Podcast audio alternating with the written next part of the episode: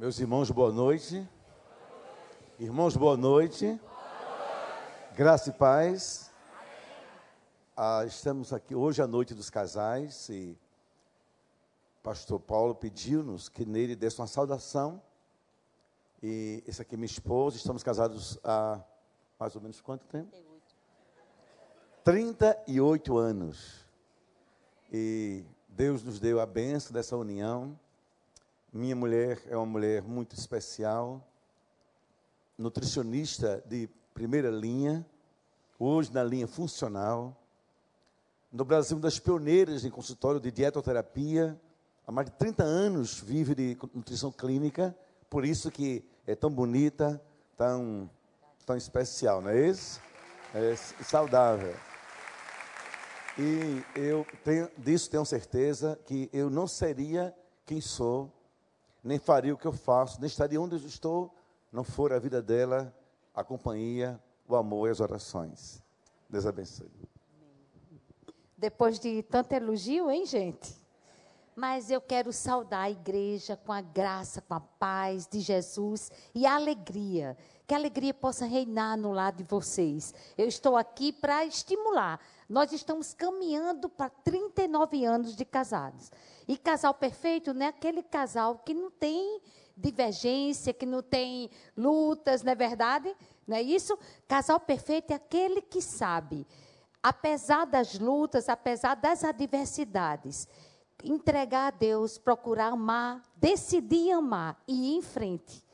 Ok? E eu digo para vocês: vale a pena investir no casamento. E eu louvo a Deus pela vida do meu marido, desse meu gatãozinho assim. E só isso. Que Deus abençoe vocês. Eu quero deixar um versículo.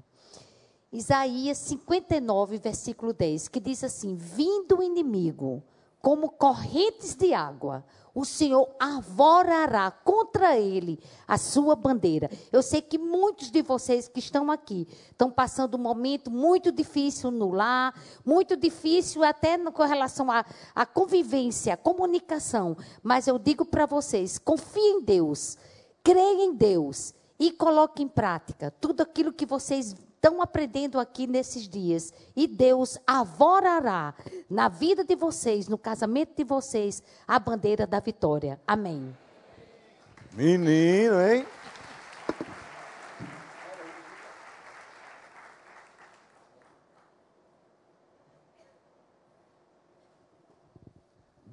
Antes de dizer qualquer coisa, eu quero ter certeza de que dois casais estão aqui. Os dois casais, as esposas têm o mesmo nome. Um casal eu conheci ontem, à beira da praia aqui no Recreio, e outro casal eu revi hoje, depois de muitos anos de convivência em João Pessoa. Eu quero perguntar se o casal Paulo e Denise estão aqui. Que Paulo, não sei se. Fique em pé, por favor. Olha aqui esse casal, pode aplaudir. Fique em pé. Olha que coisa interessante. Ontem, fica em pé, estão de castigo por enquanto. Eu estava com o Neide ontem no calçadão, de repente uma voz chamou pastor. Eu achei que fosse uma voz do além, do Espírito Santo. Quem ia me, reconhecer na praia, de bermuda, camiseta, não tinha como. E eles disseram, a gente estava na igreja ontem à noite, comentando a mensagem. Eles têm dois anos que estão aqui no recreio. E olha o trabalho bonito da juventude. Atenção, galera jovem. Eles vieram para cá porque o, o, filho deles amou essa juventude.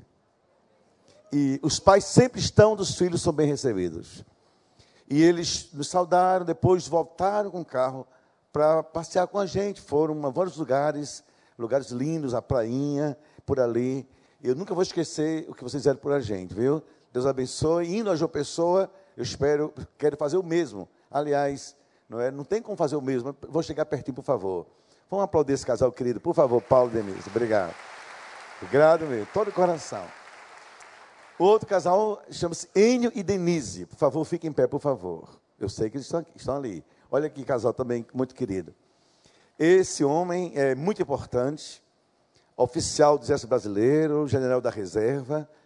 Teve um tempo que ele, ele serviu em João Pessoa, que lá tem um QG de engenharia do Exército ele luterano, ela crente batista, então ela tem bom gosto, por ele e pela denominação, né? bem casada e bem nutrida espiritualmente. E eles frequentavam a minha igreja de uma pessoa. Depois, em, em Porto Alegre, na Convenção Batista, quando fui orador, os seus pais me receberam, acolheram. Hoje eles moram no Rio de Janeiro, não são dessa igreja, mas vieram hoje à noite honrar a minha presença aqui. Eu fiquei tão feliz de revê-los, vocês são queridos, foi muito nobre sua atitude. Vamos aplaudir, por favor. Casal, que Deus abençoe, obrigado. Todo o coração. Agora eu queria toda a sua atenção, porque falar para casais, de forma específica, sobretudo para solteiros e casados, é muita responsabilidade. E também, é claro, algo que eu gosto muito. Mas também é um pouco, não vou dizer difícil, é delicado, por algumas razões. Primeira razão é porque sempre, numa reunião como essa, um congresso como esse, tem algum outro casal com feridas abertas, com fraturas expostas, e outros têm feridas não expostas, e têm sangramentos emocionais interiores. E eu tenho muito medo de pisar.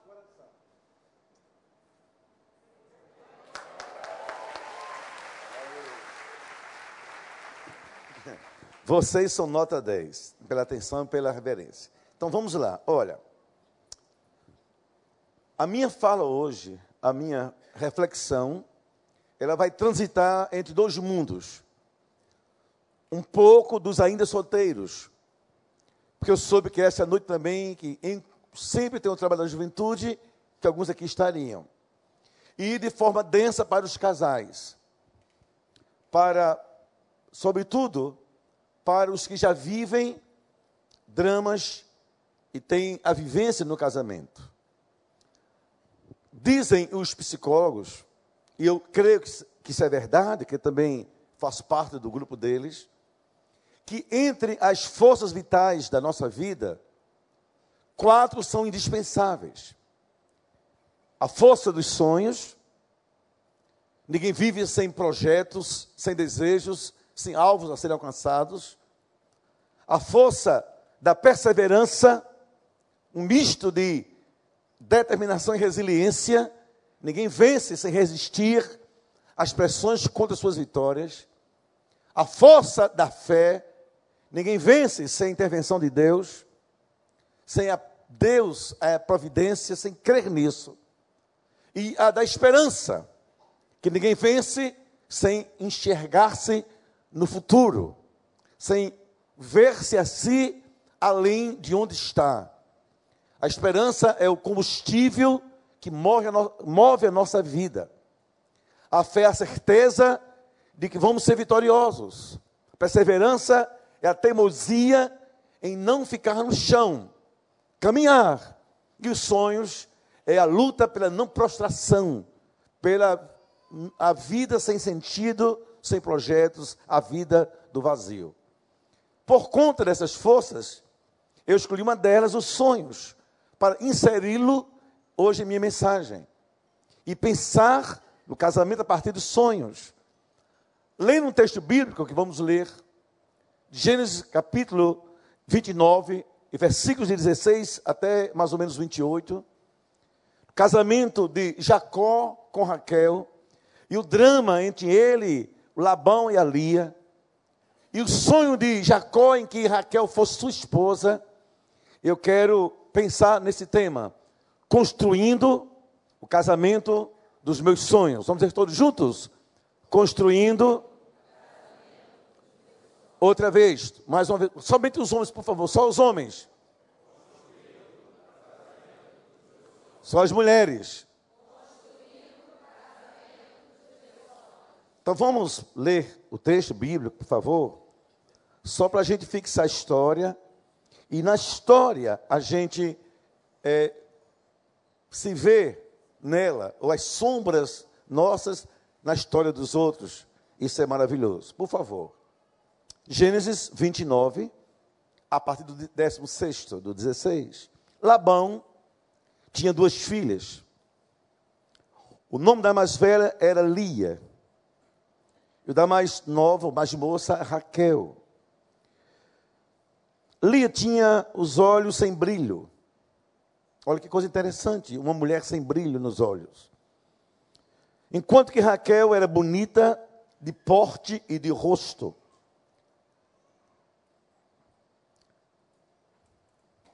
Porque amava Raquel, Jacó disse: Por Raquel, tua filha mais moça, eu sou capaz de trabalhar sete anos para ti. Veja como essa expressão simbólica tem tudo a ver com a nossa vida, uma narrativa real, mas tem um simbolismo com o nosso casamento. Então Labão respondeu: É melhor dar a ti do que a outro. Fique então comigo. Assim Jacó trabalhou sete anos por causa de Raquel, e estes lhe pareceram poucos dias, pelo muito que a amava. Que versículo lindo, que poesia linda. Então Jacó disse a Labão: Dá-me minha mulher, que o tempo já está completo. Quero me casar com ela. Labão reuniu todos os homens do lugar e ofereceu uma festa. À noite, pegou sua filha Lia, a mais velha, e levou até Jacó, que a tomou por mulher. E Labão deu a sua serva Zipa para ser serva de sua filha Lia. Quando amanheceu, lá estava Lia. E Jacó perguntou a Labão: Que eis que me fizeste?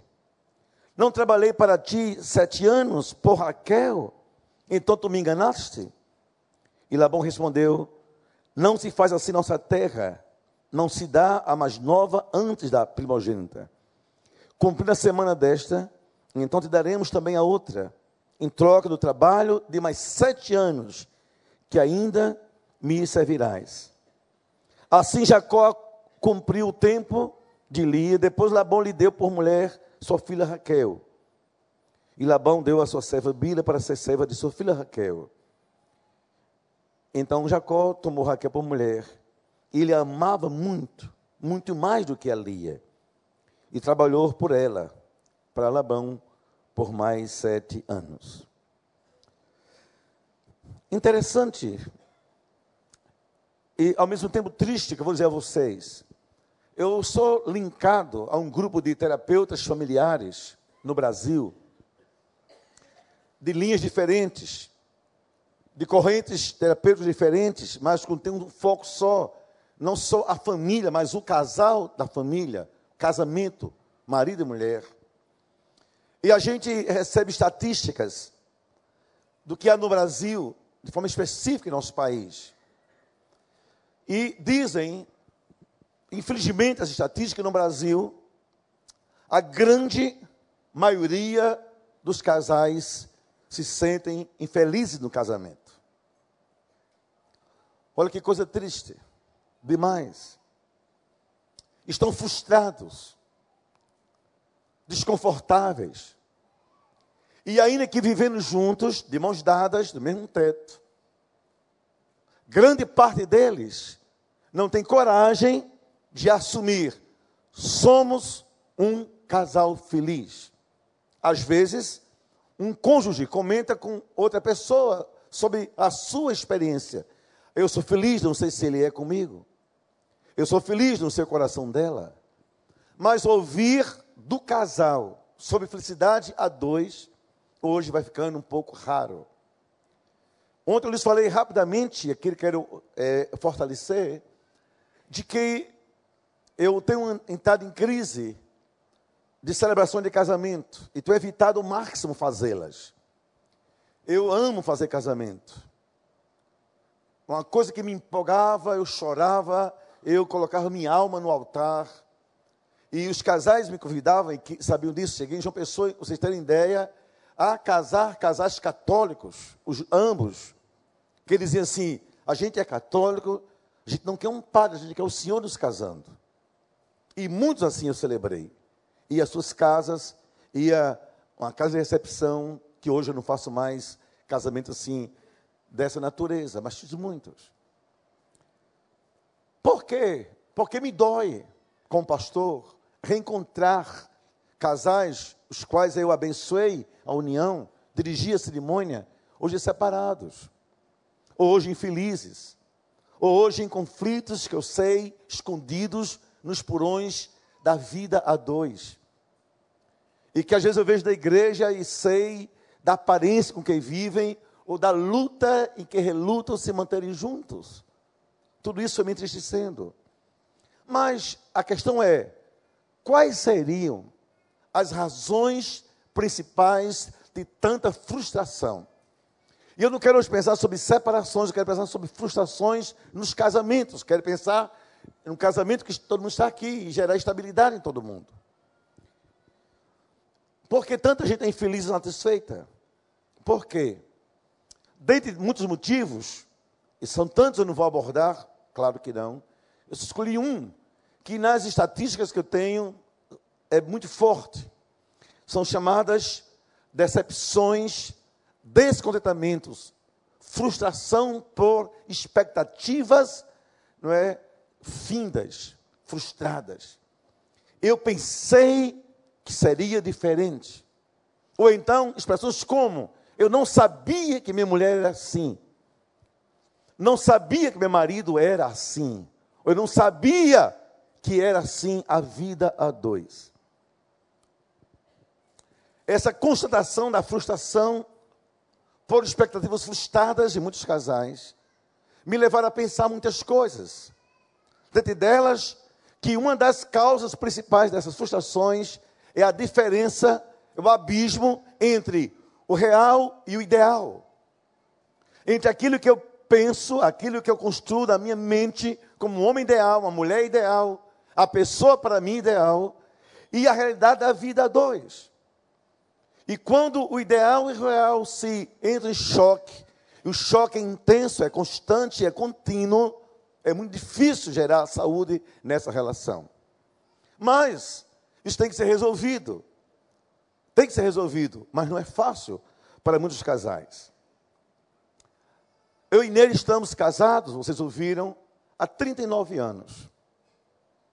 Eu imagino, escute bem, jovens ainda solteiros, ela tinha quase 15 anos quando nos conhecemos. Na festa de 15 anos, eu já estava lá, metido, feito um pirralho, mas estava lá já. Então, praticamente, na vida, eu fui o único homem que ela conheceu. Para a garota de 15 anos, não tem experiência de muita gente na vida. Ainda que seja vulnerável, é muito tempo para intensas vulnerabilidades. E nele tinha sonhos. Porque ela tinha um pai excelente, amoroso, desse tipo de pai bem carinhoso, nordestinamente falando, que dá cheiro da filha, e que recebe dos filhos também muito cheiro. Que há um xodó, há uma brincadeira, há um carinho. Deste de pai que se matava pelos filhos. Então ela não olhou para mim por carência masculina na sua vida. Olhou para mim como um contínuo de uma mulher se autoafirmando na sua condição de feminina. Mas homem ela tinha, era um pai, tinha irmãos. Mas ao ver-me na igreja, líder da juventude, ela criou fantasias. Uma delas fantasias é que eu seria missionário na África. E que ela ia morar comigo na África. Eu digo, você vá sozinha que não dá certo isso. Então ela pensou que pastor não tinha nenhum defeito. Então ela pensou que ia casar com um anjo. E é difícil imaginar uma mulher casada com um anjo. Imagina uma lua de mel com um anjo. Enquanto ela se prepara, ele vai no céu tomar um copo com água e volta devagarzinho que o céu é o lugar dos anjos. Depois, eu e ela tínhamos fantasias em relação ao ministério da igreja. Foi minha primeira igreja onde eu estou. E eu pensava que tudo era um céu, um paraíso, que os diáconos eram meus amigos, que iam me ajudar, e que meus projetos a igreja ia aprovar, era propor, apoiar e vamos embora. Ela começou a me ver, cheguei em casa chorando, e colocando na cama as dores eclesiásticas. Depois ela percebeu que eu não ganhava tanto para sustentá-la, como ela tinha uma vida em casa. É, ela era de classe média alta. Ela vivia bem em Natal, o pai comerciante, ela tinha seu próprio carro quando nós nos casamos. Ela tinha motorista, ela fazia natação, ela era uma princesa, a última de uma família. E eu só tinha uma bicicleta mesmo assim, com o pneu furado. Exatamente assim. Nada a minha bicicleta. Não tinha nem, eles chamam de bagageiro para levar. Ela uma bicicletazinha de mim, pô, meu pai, carteiro. O que é que ia fazer? Imagino eu, cabeça dela, com quem me casei. Eu imagino. As lutas. Agora vocês imaginam, nós temos cinco anos de diferença. Você bota isso na, na juventude. Eu casei com 22 anos de idade. Ela casou, ainda não tinha 18, era incompleto. Depois ela fazia nutrição em Natal, era o seu sonho ser nutricionista. Eu fui para João Pessoa ser pastor, ela teve que deixar a faculdade. Eu me lembro que se fosse hoje, que eu disse nele, você precisa me ajudar na igreja. Você vai trabalhar com as crianças. Ela foi só uma vez no berçário, disse, Estevam, eu não gosto de criança dos outros.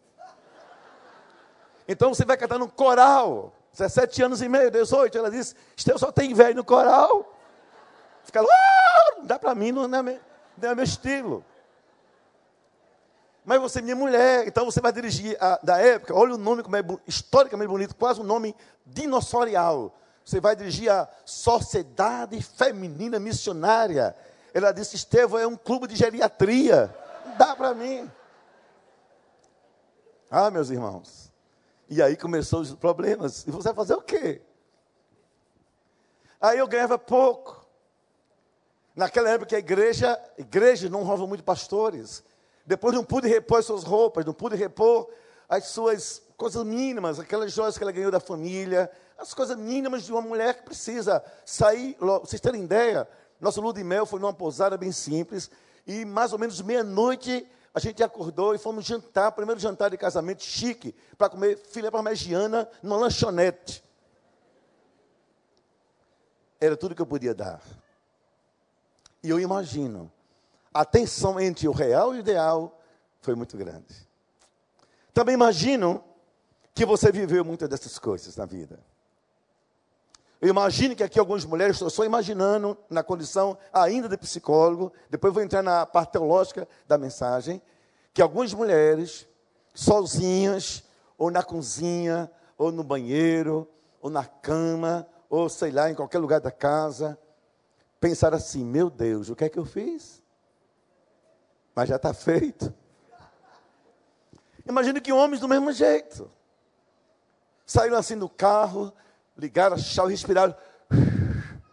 Pai, e agora? Agora, filho, leva essa aprovação para o resto da vida. Já casou e vamos embora. A verdade é que as tensões entre o ideal e o real, muitas vezes, são causas de frustrações na vida dois. Quando elas não são resolvidas, a gente então começa a ter problemas eles podem levar não resolvidos a situações de incômodo e de infelicidade, de absoluto desconforto no casamento. Essa história que eu escolhi para ler para vocês, porque eu escolhi? Porque me parece que ela, na sua estrutura, é uma narrativa bíblica. Mas as narrativas bíblicas, elas são densas em pedagogia, densas em teologia, densas em lições para a vida. Mostra isso um pouco. Um homem tinha um sonho. Vamos chegar nisso agora. Um sonho de uma mulher. E para Jacó, a mulher tinha um nome, Raquel. E de repente esse sonho foi frustrado, que lhe deram outra, Lia. Depois de trabalhar pela pelo seu sonho por sete anos, ele teve que conviver com a frustração, que a sua amada, por mais sete, tem que trabalhar. E se ele falhar mais uma vez? Mas eu andei pesquisando, e vocês sabem todos que os nomes antigos, eles tinham significados interessantes. Eu não quero que nenhuma mulher, nenhum homem fique aqui brincando de forma assim pejorativa, mas o que eu vou dizer é muito triste. Ah, pelo menos parte do que eu vou dizer. Você sabe o que quer dizer a essência do nome Raquel na Bíblia, na cultura hebraica da época? Raquel quer dizer mulher dócil, mulher amável, meiga, tratável. É uma espécie de representação humana e feminina através da imagem de uma ovelha, uma ovelha tratável, é, amável, dócil. Essa é a imagem campestre, a imagem cultural da Raquel, do que esse nome quer dizer. E sabe o que quer dizer Lia? Mulher áspera, indomável, hostil. Numa linguagem nordestina chata. Então, a, a, a figura de Lilia seria uma espécie de representação humana, feminina, de uma vaca braba. Você imagina a pessoa sonhar com a ovelha, acordar com a vaca, brava dentro de casa. Entre o real e o ideal é muita coisa que aconteceu. Muita história por esse ano passou. Mas essa história me dá muitas lições para o casamento. Eu quero pensar em algumas. Primeira, como então, pastor Estevão, eu ter o casamento dos meus sonhos? Primeiro, eu preciso ter sonhos sobre o casamento. Primeira coisa, eu preciso definir em mim o que é que eu penso sobre o meu casamento. Que tipo de casamento eu quero? Que tipo de esposa eu quero? Que tipo de, de homem eu desejo? Como será o meu cônjuge? Que sonhos eu tenho sobre o meu casamento? Mesmo eu já casado. Porque os sonhos não acabam. Eles são contínuos, eles só se reconfiguram em nossa vida. Mas então pode ser claro para os solteiros aqui presentes que tipo de pessoa permeia meu coração, minha mente, com a qual eu quero me casar. E se eu sou casado, que tipo de casamento eu quero? Que na verdade, irmãos, atenção os pais, essa pergunta tem que ser trabalhada no namoro. Todo namoro é uma época de sonhar com os olhos abertos, sonhar muito bem acordado. Porque nem sempre a pessoa com quem eu namoro é a pessoa com quem eu sonho para ser meu cônjuge. Esse é o problema. E o namoro é um tempo precioso, tanto psicologicamente falando, como espiritualmente falando, para que isso seja claro para mim. Eu posso dizer namorando, não é essa que eu quero. Não é a minha Raquel. Também posso dizer, não é o meu Jacó. Se no namoro já acontecem brigas, tensões, ciúmes, mesquinharias, controles, dominações, exploração, engano, infidelidade, está claro, essa não é a pessoa dos meus sonhos. Só que a cultura nossa, que é uma cultura que, entre seus viés mais tristes, ela é uma cultura envolvida densamente numa sensualidade praticamente fora do controle. Transforma namoro em convivência sexual prematura. Eu disse hoje à minha esposa, a gente conversando na praia, enquanto é, estavam parados, lanchando. Neide, quando a gente imaginou, eu e você, e eu pastor e você crente, que a gente vive uma época que namorar quer dizer morar junto. Nós tivemos cinco anos de namoro. Nesse tempo de namoro, escutem jovens, a gente fez um voto a Deus, nosso pastor, como o seu pastor Wander, homem muito crente. Nosso pastor nos chamou e disse: Vamos fazer aqui uma oração. Faça, teve um voto. Enquanto vocês namorarem, não terão sexo. Porque você esteve líder, nele um adolescente. Quando esse namoro acabar, vocês vão estar na igreja. Ela não pode ter vergonha de olhar para você, nem você vergonha de olhar para ela. Mas se vocês fizerem sexo, vai ter uma coisa nova é uma culpa bem suave, mas também bem tirana, venenosa. Diz assim a mulher: já que teve sexo, eu tenho que casar com ele. E para o rapaz, já que a gente teve sexo, eu não posso pensar em deixá-la e ter outra. A partir da primeira experiência sexual, não há como mais o casal conversar sobre você é a pessoa dos meus sonhos, é você o homem dos meus sonhos, porque agora o clima, a sensualidade, a lascívia, é? as forças da cultura são muito fortes, o corpo exposto, agora é beijo, é beijo de língua, é beijo sensual, e mais, mais, daqui a pouco motel, daqui a pouco mais sexo, daqui a pouco gravidez. Aí vem um pastor e diz: vai casar. Eu, como pastor Estevam, escute isso. Eu não caso menina só porque está grávida. Nunca casei. E digo claramente: gravidez não é razão para casamento, é o amor quando a gravidez é prematura. Mas tem casos aí, eu digo, então procura outro pastor. Que lá na frente vai haver essa, essa constatação. O real e o ideal vão se confrontar. Ele vai dizer para ela, infelizmente, não damos certo.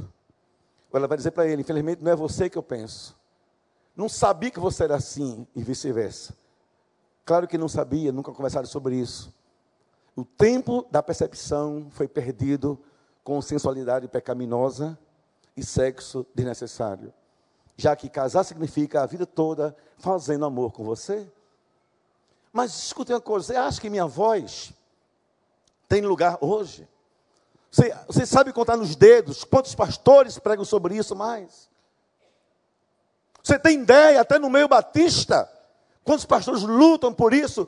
Quantas igrejas fazem cursos sobre namoro, sexo, noivado, santidade? Sabe quantas? Eu sei que essa é uma igreja séria. E já ouvi aqui sobre curso de noivado.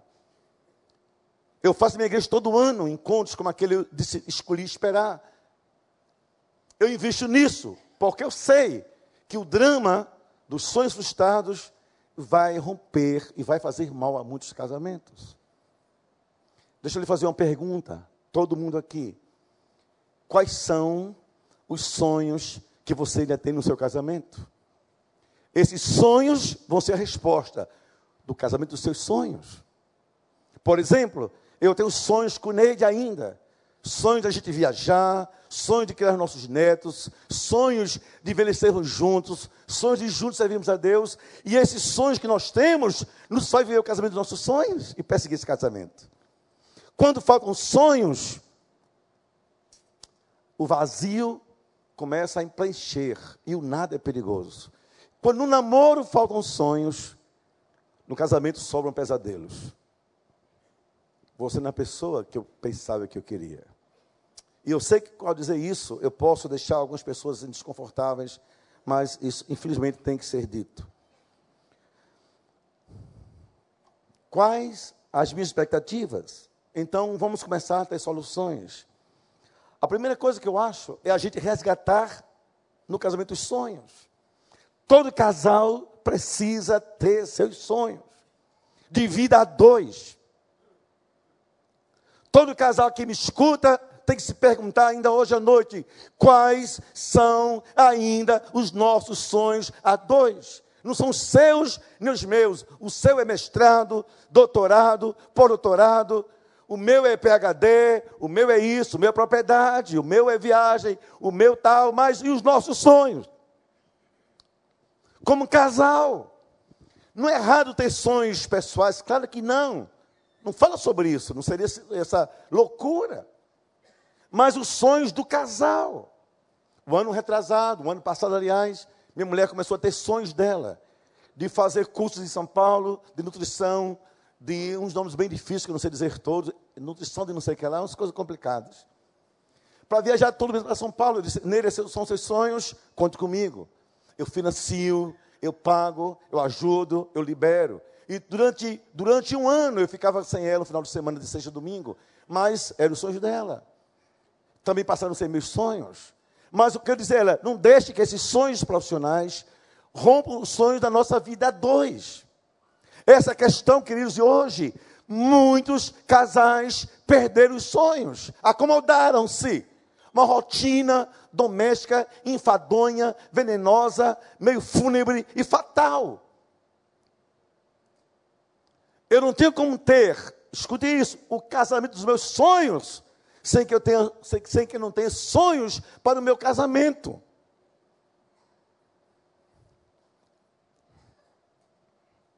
Sabe por quê?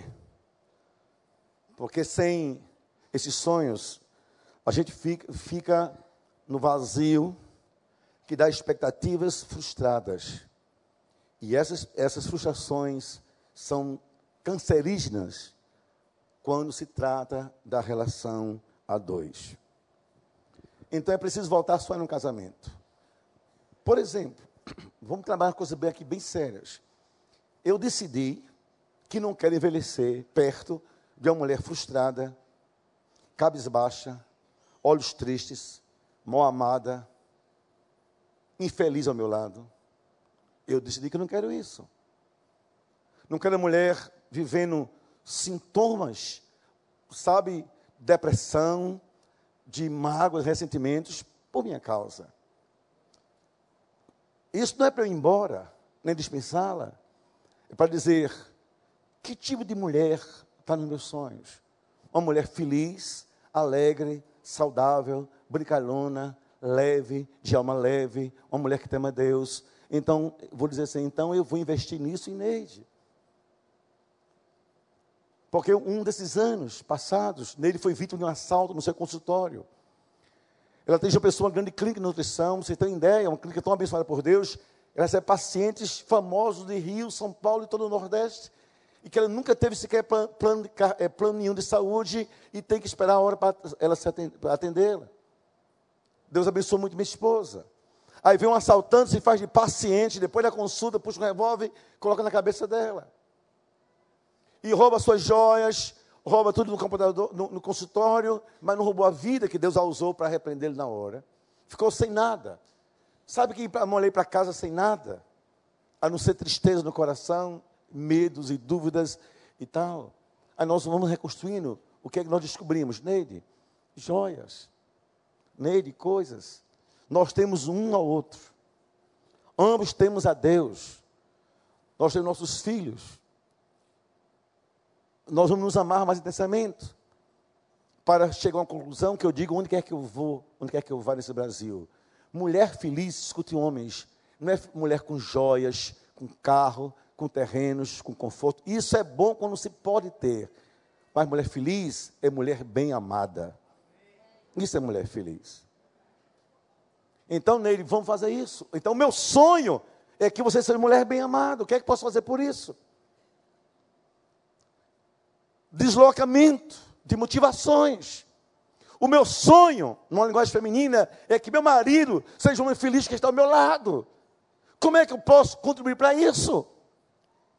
Para deixá-lo menos tenso, menos triste, não depressivo, mais feliz porque está comigo. Tem que conversar. E um dia nós fomos para um hotel em Maracuji, lá em Alagoas. Ficamos numa cama de casal, assim, dessas 15, um para o outro, nos perguntamos: o que é que eu posso fazer para você ser mais feliz ao meu lado? Não é o que você vai fazer para me fazer feliz, o que é que eu posso fazer para você ser mais feliz ao meu lado? Vá dizendo. Então ele foi colocando: seja menos egoísta, menos exigente, menos assim, menos radical tenha uma alma menos militarizada na relação nossa, come menos horário, menos pontualidade, que eu não sei lidar com essas coisas. Seja tolerante, seja paciente, me ame, me ame como eu sou. Não seja um sargento e um recruta nessa relação. Seja o amor da minha vida. Não seja só meu pastor. Você abençoa na igreja, eu escuto você pregar, esse pastor me embaixo no domingo seja o homem do meu coração. Me ajude nisso. Eu serei feliz. Eu também perguntei, ouvi dela a pergunta: o que é que eu nele posso fazer, Esteu, para você ser mais feliz ao meu lado? Mas também eu soltei os cachorros em cima com todo. Uma lista de uns 50 itens. Quando for o 38 ela disse: pare, pare que eu não vou conseguir. Mas, gente boa, escute você nunca terá a relação dos seus sonhos como casal se você nunca terá, tiver sonhos para o seu casamento. Solteiros, me escutem, nunca serão felizes de verdade quando casados, se desde agora não se perguntarem qual é a pessoa dos meus sonhos. Quem é a minha Raquel? Quem é o meu Jacó? Para que Deus me aproxime e fique perto dele. O namoro é esse caminho. Não é a cama, é o namoro. Oração e discernimento. Escutem isso, para depois não terem frustrações. Durante 18 anos eu tive consultório de psicoterapia. 18 anos eu vivi de consultório, ganhava mais do que na igreja e muito. Durante 18 anos eu fiz terapia de casais. E essa é a dor.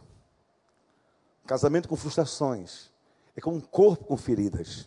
Se não sarar, viram tumores, hemorragias, podem matar o paciente e fazer muito mal à vida.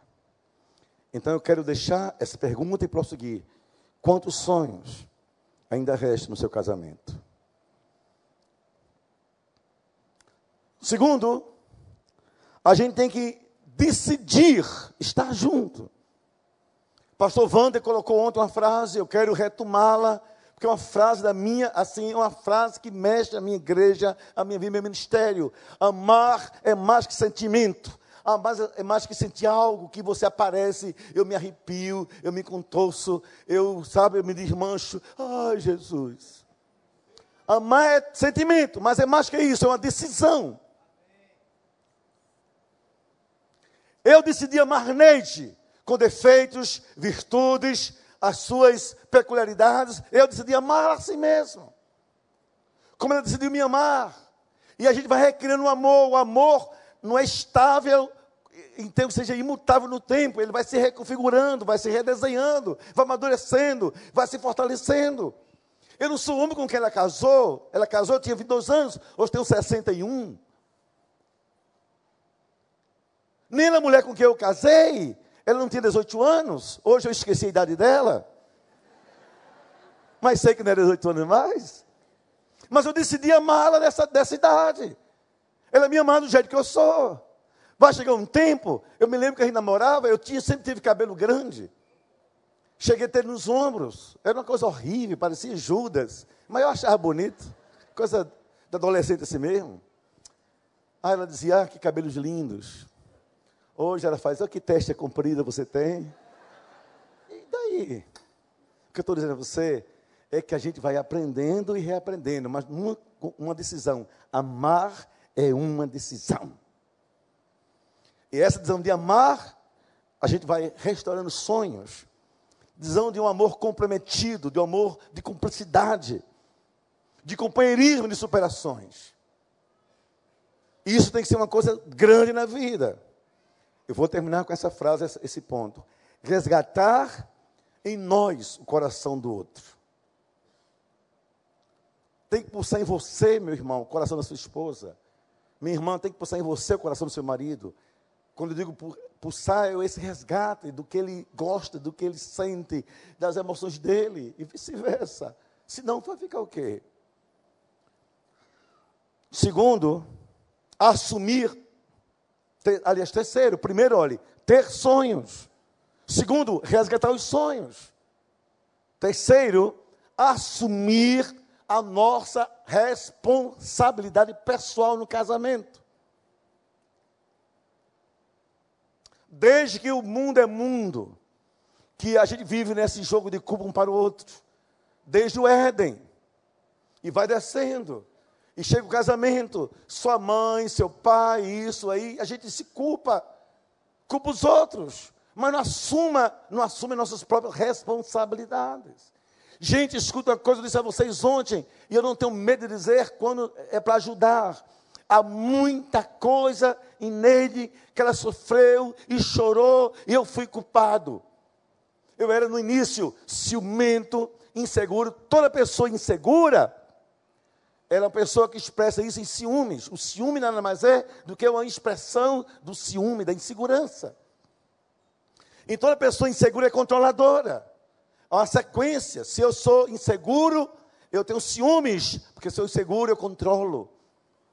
E eu sei que durante anos eu a fiz sofrer o gosto, a roupa, o tempo. E se deixasse até a forma de adorar a Deus, eu queria controlar que eu tenho uma alma mais tradicional, ela tem uma alma assim, mais carismática, mais contemporânea para essas coisas. Até eu entender, você está errado. Sua função é amar, não é, é sequestrar a alma dela, é amá-la. Companheirismo, decisão de estamos juntos.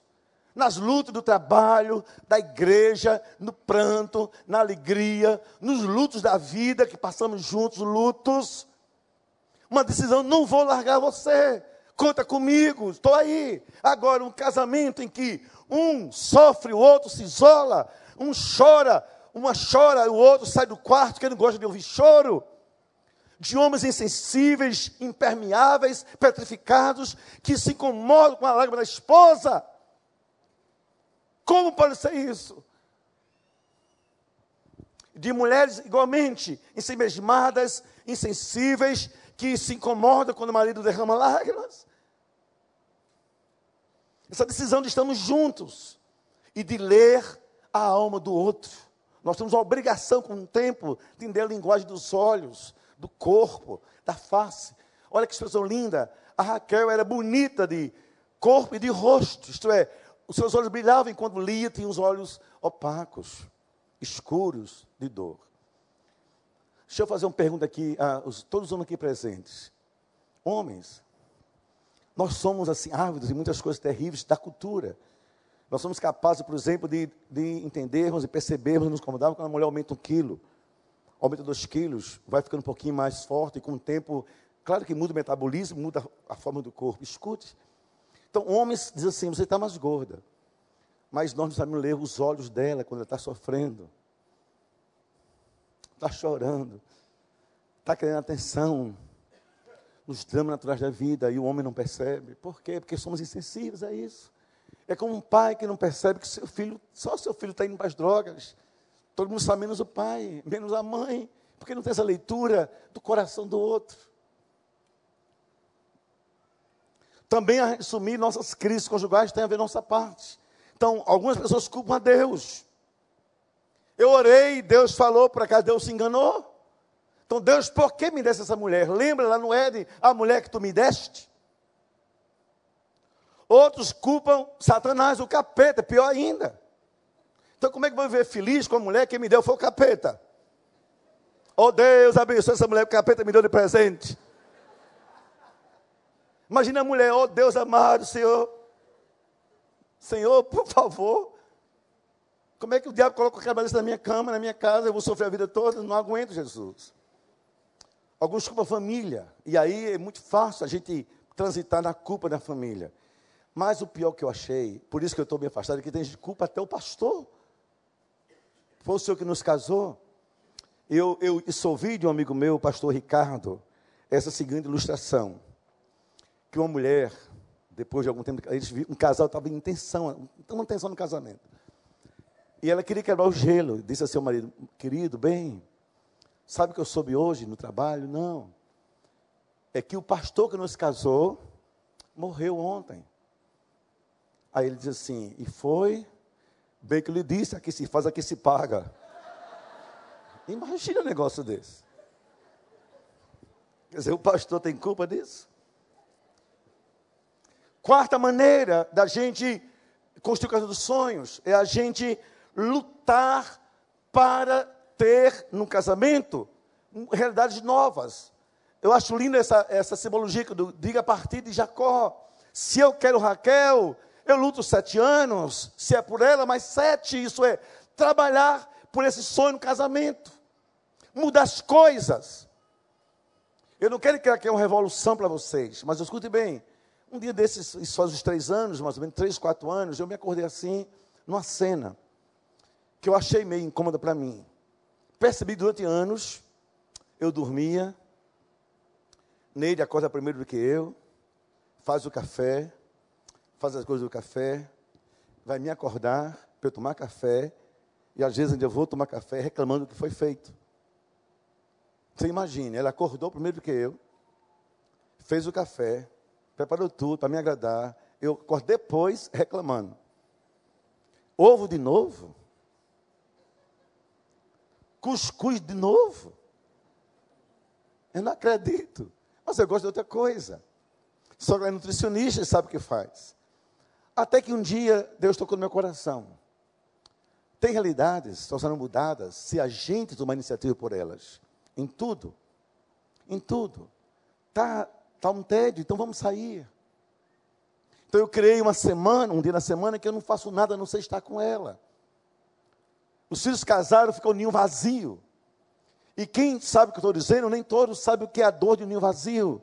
Então eu reconfigurei minha agenda e pelas manhãs não saio de casa. As manhãs são nossas.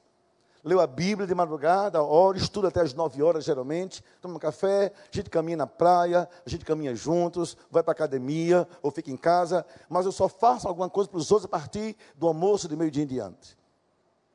Não foi fácil, mas eu tomei uma decisão. Sabe uma coisa? Eu quero dar nele o direito de descansar um pouquinho mais. Então, eu me acordo bem cedinho, muitas vezes, nem todo dia. Mas ela sabe que muitas vezes eu mesmo faço café. Descobri que não é tão difícil assim mas a cultura minha masculina não me permitia. Comecei a achar que era tão simples, fazer aquele negócio, você a água, botar, é tudo tão prato, botar o pó de café e já dá pronto. Que comecei a complicar, o café saiu mal feito, eu disse, eu vou fazer novamente. Mas a gente tem que tomar decisões para mudar a realidade da nossa vida dois. Não é somente orar, orar é bom demais, mas escute, o, a, o abismo entre o ideal e o real só tem uma coisa, que uma ponte, atitudes. Entre o ideal e o real, eu só tenho uma forma de resolver isso, atitudes. Eu sou crente, como vocês são crentes. Eu sou casado, como vocês são casados. Aqui falo para os casais. Nós temos dificuldades, casamento não é fácil, vocês sabem que não é fácil, eu não estou aqui para mentir, mas atitudes mudam a nossa história de vida dois. Eu vou ser para você o que você quer que eu seja, por que não? Fala sobre isso. É atenção, porque não dou mais atenção. É carinho, eis-me aqui. E nessa mudar a realidade, eu coloquei primeiro nutrientes, que é a linguagem da minha esposa. Pelo menos, queridos, quatro nutrientes são fundamentais no casamento. O primeiro deles é carinho. Não existe alma humana, em particular alma feminina, que não seja edificada, cultivada, saudável, a não ser por carinho. O carinho não é, não é questão de superficialidade, é nutrição para a alma. Tem coisa mais difícil entender que um homem que diz que é crente, homem bruto, grosseiro, insípido, indiferente, egoísta para com sua esposa. A linguagem, segunda coisa. Vocês vêm aqui na igreja, acho lindo como vocês se tratam. Mas perceberam que às vezes a gente está na igreja, ô oh, irmão, ô oh, irmã, ô oh, fulano, uma coisa linda em casa, não fala com ninguém. Paz do Senhor, irmãos, amém. Chega em casa, a mulher diz: Filhinho, você podia pegar um copo com água? Vá você primeiro. O diabo está solto nessa casa. Como é que pode ser? Acabou de chegar na igreja. Então, nutrir com carinho. Eu não, eu não, vou mandar levantar a mão, que eu não sou inconsequente, mas vou fazer uma pergunta subjetiva. E levantem, por favor, a mão da alma, da alma, não do corpo.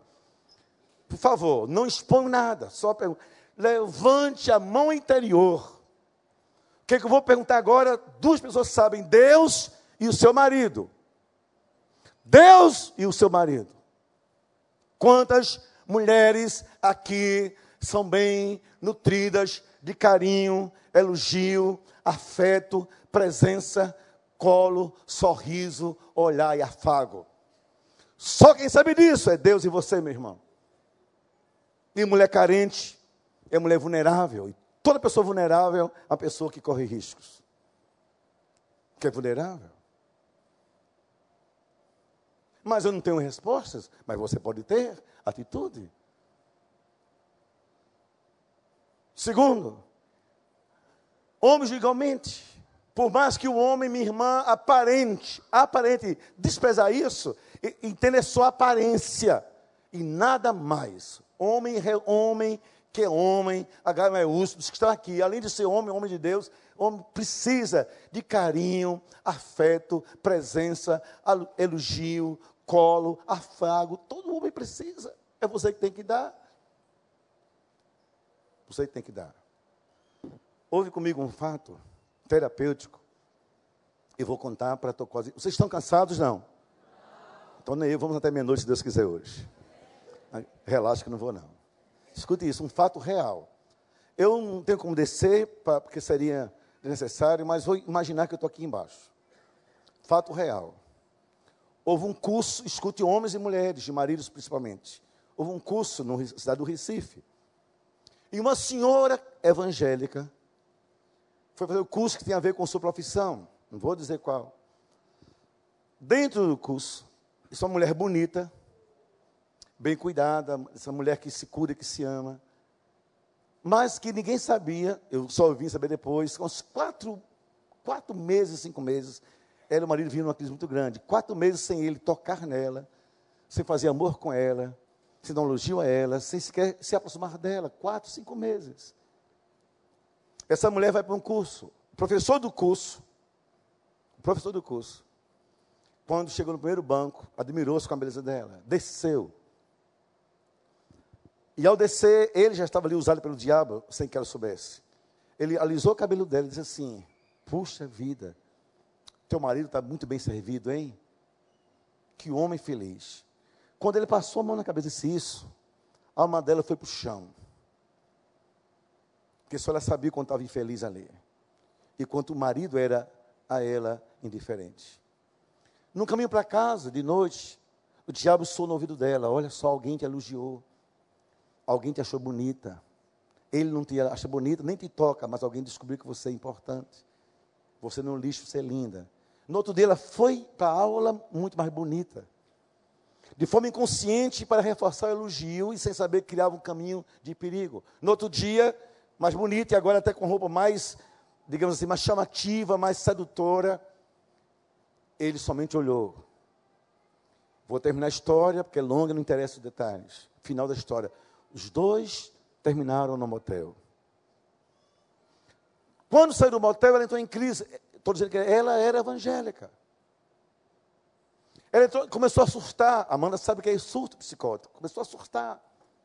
Meu Deus, eu mulher, eu sou direita, eu sou digna, meu marido, e eu sou crente, e eu tenho filhas. O que é que eu fiz da minha vida, meu Deus?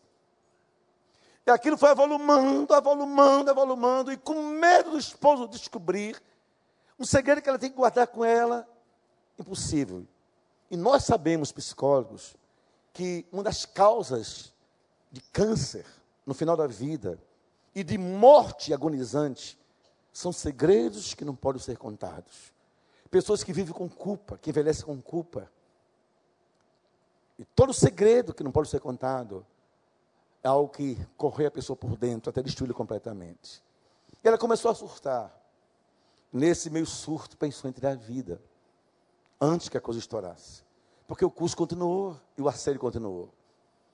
E ela caiu em si e viu que fez uma grande loucura. Por que eu sei essa história? Porque em Recife, já numa clínica psiquiátrica, alguém descobriu que era uma pessoa ligada à igreja. E ligado à igreja, mandou que me procurassem de uma pessoa que não era Recife. Só estou lhe contando porque ela me autorizou a contar essa história não ser seu nome, para ajudar pessoas, mulheres nesse risco. Por seis meses eu ajudei-a. Fomos conversar com o marido dela. Até tudo resolver. E no final houve uma cena bonita. Quando ele disse assim: Eu sei que você errou. Eu sei que você pecou. E eu estou ferido com isso para sempre. Eu não sei como vai ser daqui para frente. Mas eu sei que eu tenho um parto em tudo isso. Fui omisso sexualmente. Fui omisso é, afetivamente. Deixei você entregue às baratas da vida. Sua alma, uma alma fragilizada. E essa consciência dele, de que eu faltei com a minha responsabilidade, foi a ponte em que houve a restauração, houve a confissão e houve um novo caminho. Todos nós somos responsáveis pela pessoa que Deus colocou em nossa vida como cônjuge. Sabe vocês que eu tenho na minha vida três consciências terminais. Número um, eu sei que eu vou para o céu. Eu não tenho dúvida. Número dois, eu sei que antes da minha igreja eu vou prestar conta a Deus sobre Neide. Eu e cada marido aqui. Eu sei que ele vai me perguntar, Estevão, eu lhe dei há tanto atrás uma filha minha, bonita, alegre, saudável, feliz, sonhadora, adolescente, cheia de fantasias, um lindo pai, meu servo, está comigo. Você me devolve a mulher cabisbaixa, depressiva, triste, marcada pela solidão, pela violência psicológica, qualquer coisa, infeliz. O que você fez com minha filha, Estevão? Porque a Bíblia diz que casados, os dois são a sua carne agora. Diz nossos corpos não são mais nossos individualmente, são nossos no conjunto do casamento, os dois. E eu sei que antes da igreja, vou prestar conta a Deus sobre ela. E eu não quero ser reprovado. Não quero. Um parêntese. Todo homem aqui que é servo do Altíssimo, saiba disso. Vai prestar conta a Deus da esposa que ele colocou na sua vida. E o casal dos filhos que gerou desse amor. Que os filhos são herança do Senhor, não, não nos pertencem. O que você vai dizer ao Senhor? E a mulher do mesmo jeito. Vai para a Deus do esposo que deu. E às vezes, uma mulher que não assume nunca as suas responsabilidades, não fala aqui sobre sexualidade apenas, é muito pobre no conjunto do afeto, do carinho, da atenção, da presença, do amor, sabe? Da amizade. Vai prestar conta a Deus por isso. Escute bem, queridos. Que amiga eu tenho na minha vida, não sei minha mulher? Vou ter amigas fora? Olha o risco. Que amigas seu marido vai ter na vida se não for você? Mas se você for chata, insistente, teimosa, reclamadora, mesquinha, quem quer uma amiga assim? Que não sabe ouvir, não sabe compreender. Quantas vezes eu cheguei em casa chorando e disse: Não, eu vou para o paneiro, não vou dizer nada. Como eu paguei caro por isso. Porque eu criava uma ideia, ela não sabe me ajudar. Ela não pode me ajudar. Na verdade, ela é carne da minha carne, osso dos meus ossos.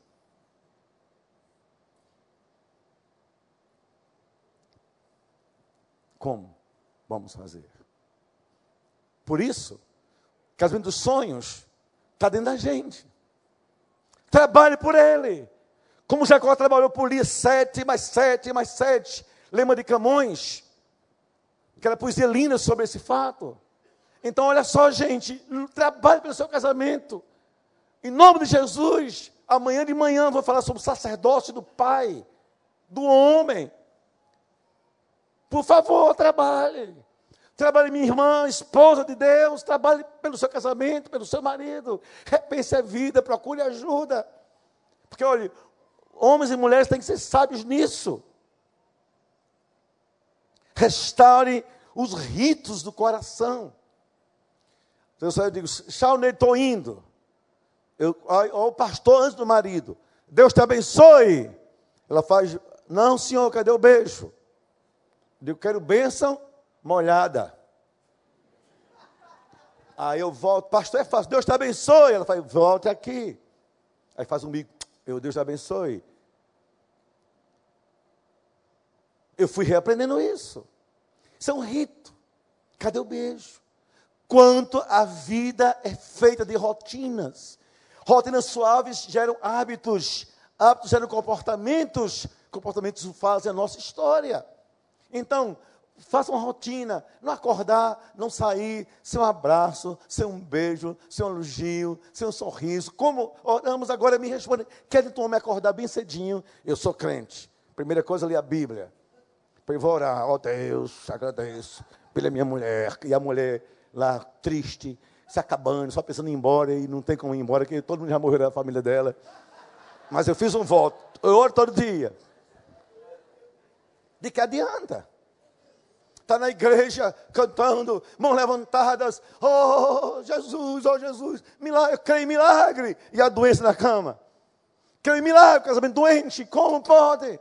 Atitudes, ritos, aprenda das mãos, é interessante isso. Olha, jovens, o namoro é uma coisa linda, já viram o casal namorando? E eu sempre termino assim meus casamentos. Comece o casamento, mas não acabe o namoro. Quando a gente namora, pegar na mão, gente chega da energia, coisa meio esotérica. Sua mão me transmite paz. Os astros falam quando você olha para mim. Os céus se abrem quando você me vê, quando você me toca as estrelas do do lugar. Aí todo povo besta crê nessas besteiras todas. Aí casa. Chega na igreja, o marido na frente, mulher vai atrás com três meninos. Ele, bora mulher, começou o culto. Que mulher complicada. Ele, Calma, os meninos. Chega em casa, olha a cena. Os dois chegam, bota a Bíblia no cantinho. Ele, o, o, o rito, televisão. Ela, o rito do castigo, a cozinha. Aí ela, faz, ela reforça isso. O que é que você quer? Qualquer coisa. Não tem, então se vire. Aí ela traz um suco de qualquer coisa. Você não sabe o nome dessa porcaria? Mas você diz que qualquer coisa, isso é melhor que qualquer coisa. É porcaria, pelo menos é porcaria. Beba essa porcaria. Aí vão dormir. Aí aquela cena, aquele pijama clássico, aquelas lixas de cadeia, né? E ele com aquele camisolo que seduz almas do, do além, que ele nem olha, e vão dormir. Aí um para a direita e para a esquerda. boa noite, bem, boa noite. E se for crente, Pai do Senhor, amém, sou pentecostal, canta na baixura, vai dormir cada um no seu canto. Ai, Jesus amado.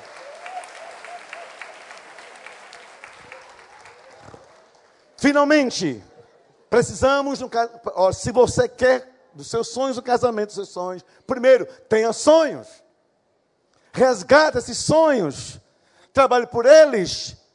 E veja bem, finalmente, cultive as condições mínimas da vida dois: respeito, honra, fidelidade, lealdade e companheirismo.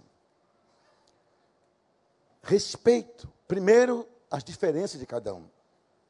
Eu lhes confesso, como eu queria que dele fosse pastora. Acho tão lindo. Eu vivo tanto viajando nos aeroportos da vida. Olha, pastor Estevam, pastora Neide, tão lindo, tão chique negócio desse. Gente, ela é nutricionista. Como eu queria que ela dirigisse as crianças da igreja, elas não suportam creche, nem berçários. Então vá para o coral, não gosta de gritar. Então, vá, Neide. Ela disse um dia, Estevão, deixe eu fazer na igreja o que Deus quer que eu faça. Ore por isso. E Deus disse assim a mim: respeite a minha serva.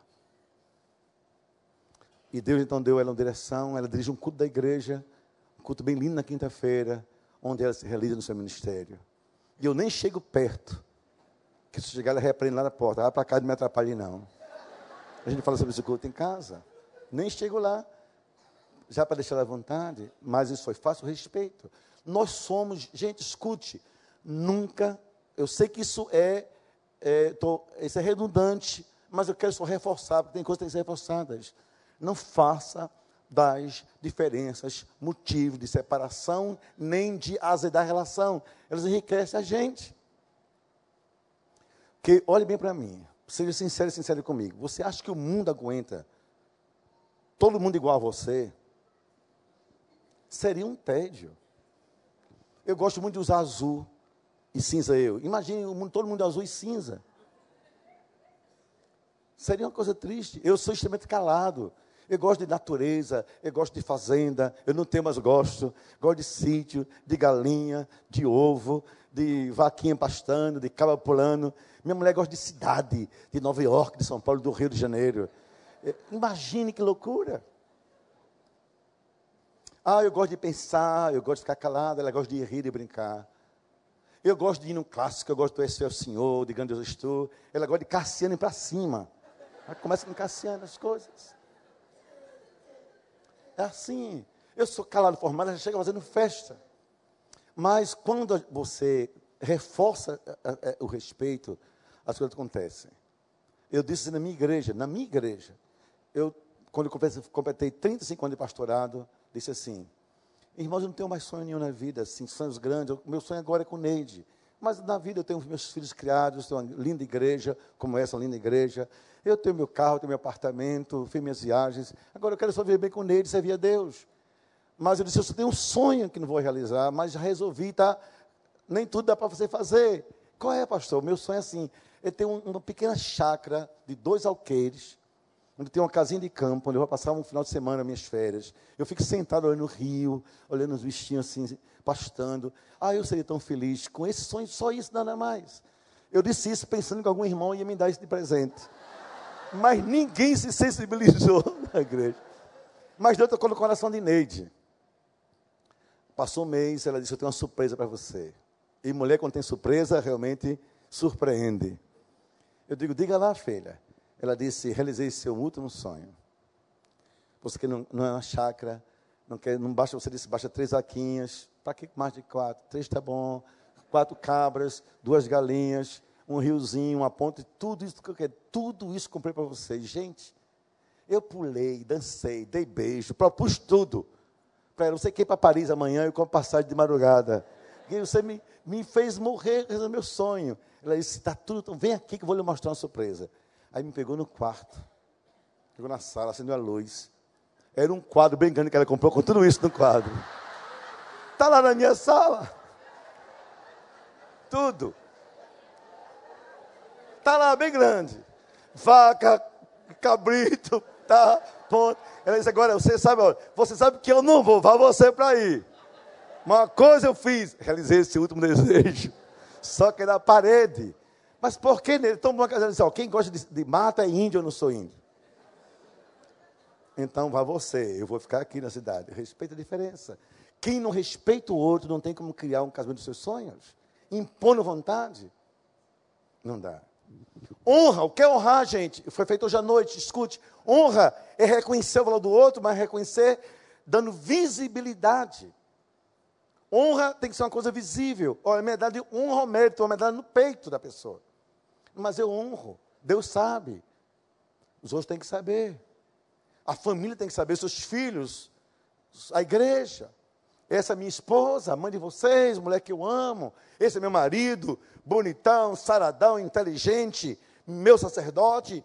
Honre, leva, levante o nome do seu esposo para todo mundo saber de verdade. Torne isso público.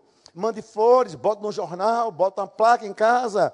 Faça coleção de graças, mas diga aos filhos, faça uma festa, mas honre diga: esse homem é o homem da minha vida. Essa mulher, mulher da minha vida, honre. Que ninguém, nenhum alma sobrevive sem honraria. Sobretudo, gente, fidelidade. Eu sei que a gente aqui é crente, eu não preciso falar sobre isso. Mas eu notei aqui três coisas. Primeira, que eu soube de um terapeuta, também evangélico, em que nós conversarmos em São Paulo sobre isso há dias atrás, o seguinte. Disse, Estevão, de cada dez confissões no meu consultório de infidelidade, hoje, uma média de sete, oito são femininas. Ou seja, as mulheres estão traindo muito hoje em dia. Menos as cães, é claro. Eu falo sobre a cultura do mundo. Eu fico espantado com isso. Espantado com isso. Então, nós somos o último povo do planeta, povo de Deus, guardiões dos seus princípios. Fidelidade é o oxigênio que mantém saudável o ar do casamento mas também um muro que protege o casamento contra as brechas, as investidas morais do Satanás. Que quem é capaz de trair é capaz de qualquer coisa depois da traição. A lealdade, sabe? Contou para você, seu marido, sua esposa, nunca fale dele na, a ninguém, nem fale dela. Gente, é insuportável, insustentável, é incompreensível. Uma mulher que fala mal do seu esposo para os filhos, para os parentes, e não salão de beleza. Essa mulher tem que ser, sei lá, tem ideia do que fazer com ela? Tratar mesmo. Depois mandar para a glória para ela curtir o Senhor lá em cima. Meu Jesus. Conta um segredo. Imagine. Mãe, não te conto. Ele me falou sobre isso ontem. Mas eu contei para vocês somente. A gente fica com medo. Então, lealdade é, sabe, é primar aquilo que foi pactuado. Por aquilo que é nosso. Não exponha a sua vida sexual para ninguém. Não exponha a sua vida financeira para ninguém. Não exponha. E mulheres, simbolicamente, escute vou dizer a vocês antes de orar. A simbologia da casa da vida. Primeiro, cuidado com quem você coloca em sua sala. Que a sala é um espaço doméstico. Não é uma praça pública. Mas só vai à sua sala com quem você tem algum tipo de confiança ou de relação menos superficial. É um pouco da sua intimidade. Tenha filtre quem vai da sala para a cozinha. A cozinha já é você em armários, já é você na mesa, já é você em cardápios. Isso é a cozinha é uma coisa mais íntima. Você não sabe olhar de quem está olhando, você não sabe quem está ali, o que passa na cabeça.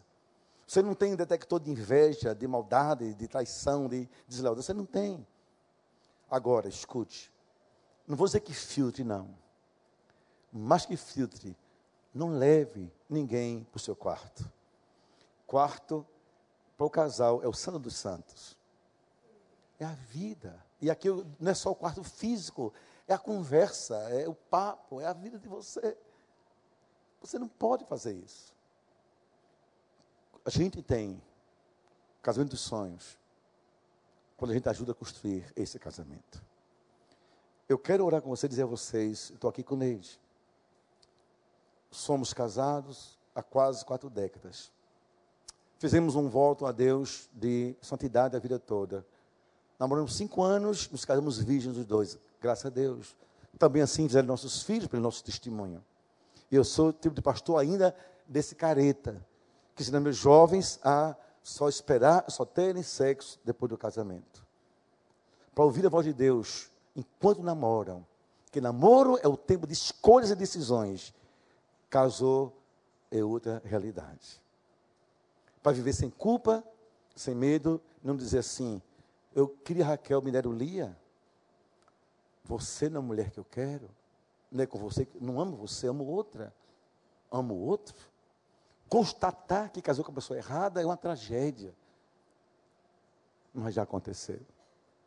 Porque não ouviu a voz de Deus. Mas, ao mesmo tempo, estar casado pode ser um, um tempo de restaurar o casamento em todos os pontos. Começar a ter sonhos com o casamento. Viver esses sonhos no casamento. Ter sonhos com a pessoa amada. Ter responsabilidade para entender-se naquilo tudo. E, sobretudo, lutar pelo casamento, decidir estar ali com princípios. Palavra de Deus, oração. Orem juntos. Eu não entendo como a gente não ora juntos.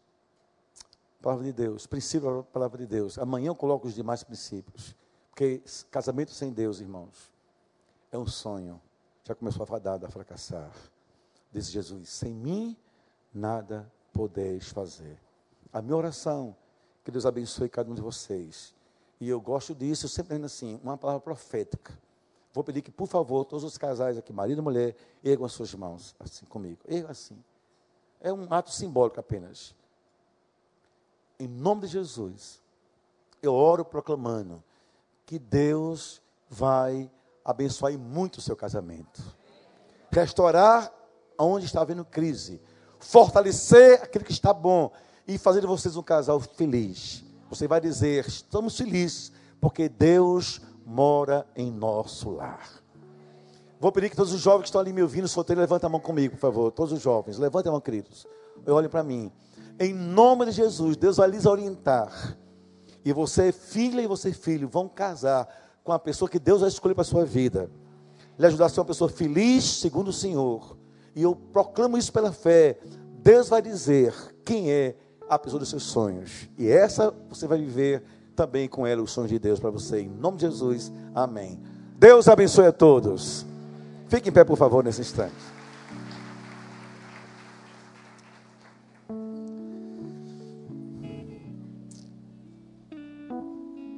Por favor,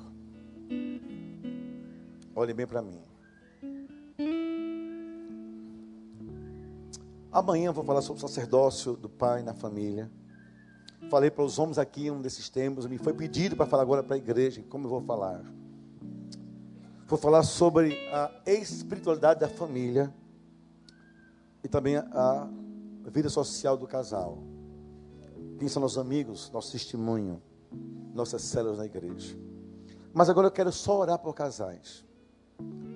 Os motivos Deus sabe, não eu e ninguém tem que saber nem vai saber.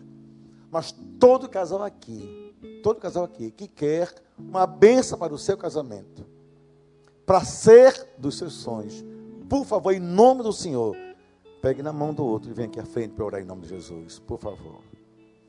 Sem demorar muito, pode ir chegando. Vá chegando, vá chegando, vá chegando, vá chegando, vá chegando, vá chegando. Dê mãos dadas.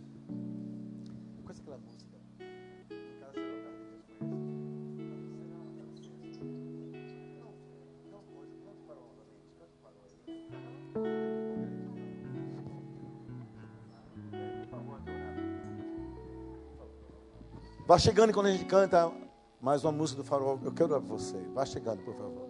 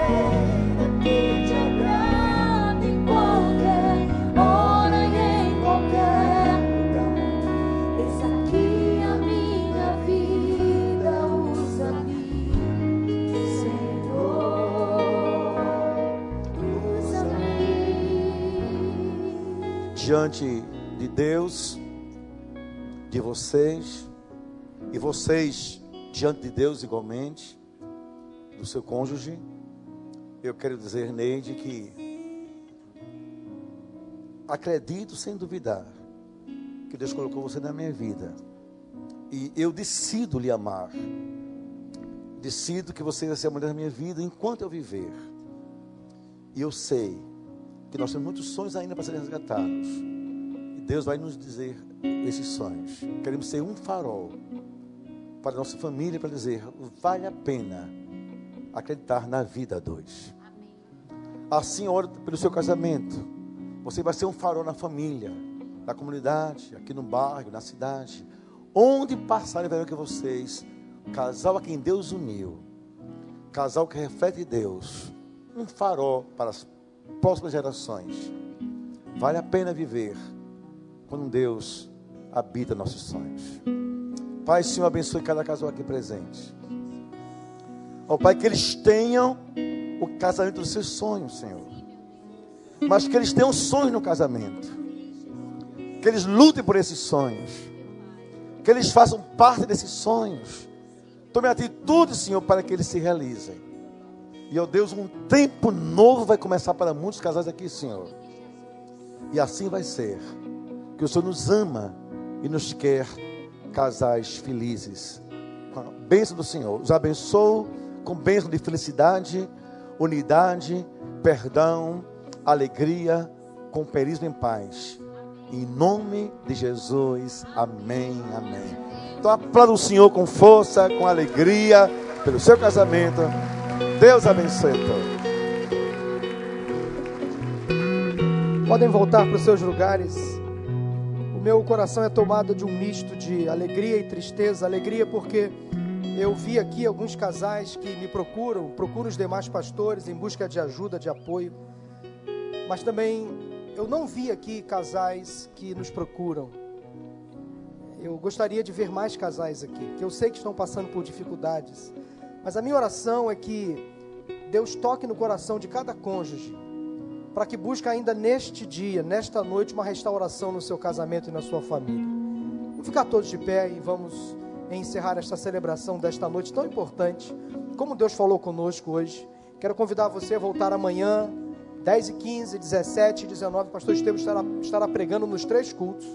Teremos a escola bíblica às 9 horas. Ao terminar este culto, vá na tenda, ali fora, muita coisa boa.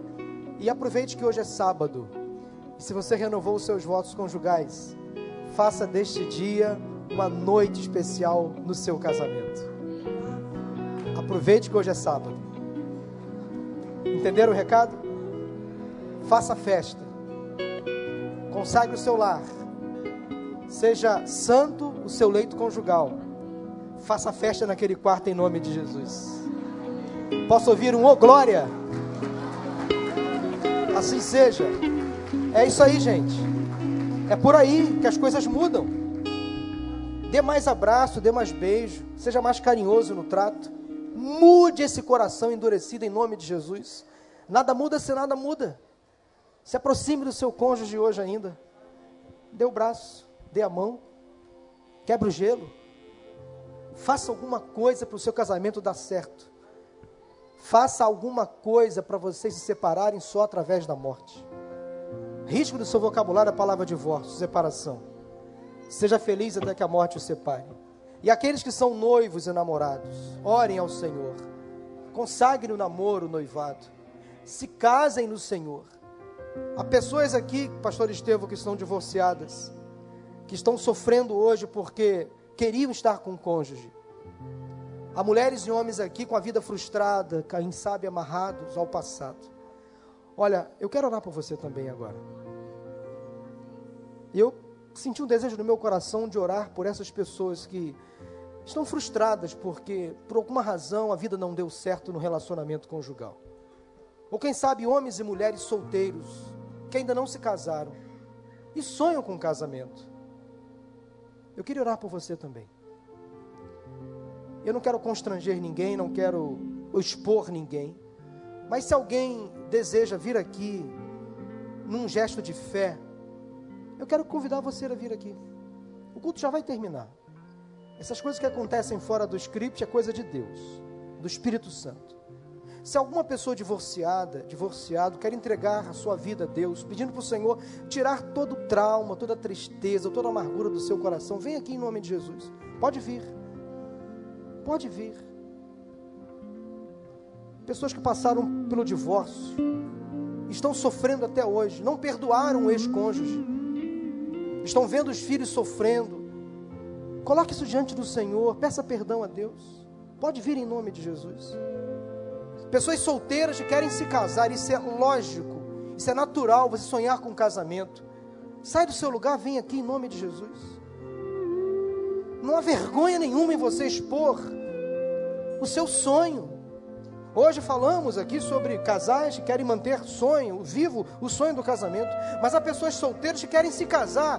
Isso é natural, é saudável. Ore ao Senhor, vem aqui em nome de Jesus. Aqui nós temos pessoas solteiras, divorciadas, ou quem sabe pessoas viúvas que não viveram ainda o término do luto. Viúvas e viúvas que querem experimentar, quem sabe, uma nova oportunidade no relacionamento conjugal. Isso é natural e saudável, não há vergonha alguma. Há viúvas aqui que querem experimentar o fim de um luto no seu relacionamento, na sua vida. Vem aqui em nome de Jesus, nós vamos orar por você. Isso é um apelo muito específico agora. Oramos pelos casais, agora vamos orar pelos solteiros, pelos divorciados e pelos viúvos. São pessoas que também são família. Elas não podem ser esquecidas. Elas não podem ser abandonadas, elas sofrem às vezes a dor de uma frustração, de um sonho interrompido, de uma perda. E as nossas igrejas não podem colocar essas pessoas para fora elas têm que orar por essas pessoas, andar juntos com elas. Há mais alguém pode sair do seu lugar, nós vamos orar. Há pessoas aqui chorando. Eu queria que os pastores da igreja, as esposas dos pastores estivessem aqui, ao lado dessas pessoas aqui. Há homens e mulheres aqui feridos pela dor, pela perda, pela frustração. Em nome de Jesus, nós vamos orar. Não tenha vergonha de expor o seu sofrimento agora diante da igreja. Pai, o que o Senhor está fazendo aqui é obra sobrenatural que só o Senhor pode fazer. Eu quero clamar agora por as pessoas que vieram aqui à frente, expondo publicamente suas frustrações, suas mazelas, suas perdas, suas decepções, sonhos às vezes interrompidos. Ó Deus, tenha misericórdia de cada uma dessas pessoas aqui, enxugue do rosto a lágrima. Traz de volta a esperança, a alegria, o sorriso. Quem sabe o recomeço de um relacionamento a dois com uma outra pessoa que venha do Senhor. Ó Deus, perdoa os pecados, Senhor, que agora estão sendo confessados. Aquela amargura, tristeza acumulada. Quem sabe, ó Deus, sentimento de retaliação, de ira, de revolta. Apaga isso em nome de Jesus mulheres que não conseguiram perdoar, perdoar seus ex-maridos, maridos que não conseguiram perdoar suas ex-esposas. Ó Deus, decreta agora o perdão, o fim desta angústia, desse sofrimento, desta violência física, às vezes verbal, velada, que machuca, Senhor, em nome de Jesus. Dê paz a estas pessoas agora Tira toda tristeza acumulada, em nome de Jesus. E dê uma nova esperança, um novo dia a essas pessoas, em nome de Jesus. Que elas voltem para as suas casas agora, agora refeitas, libertas, para a tua honra e para a tua glória. Louvo ao Senhor pelos milagres que aconteceram aqui nesta noite. Restauração de casamentos, restauração de famílias inteiras, vidas que estão sendo agora reconstruídas, restauradas diante da tua presença. Eu oro agradecido em nome de Jesus. Louvado seja o nome do Senhor. Aplauda ao Senhor. Deus abençoe. Deus abençoe.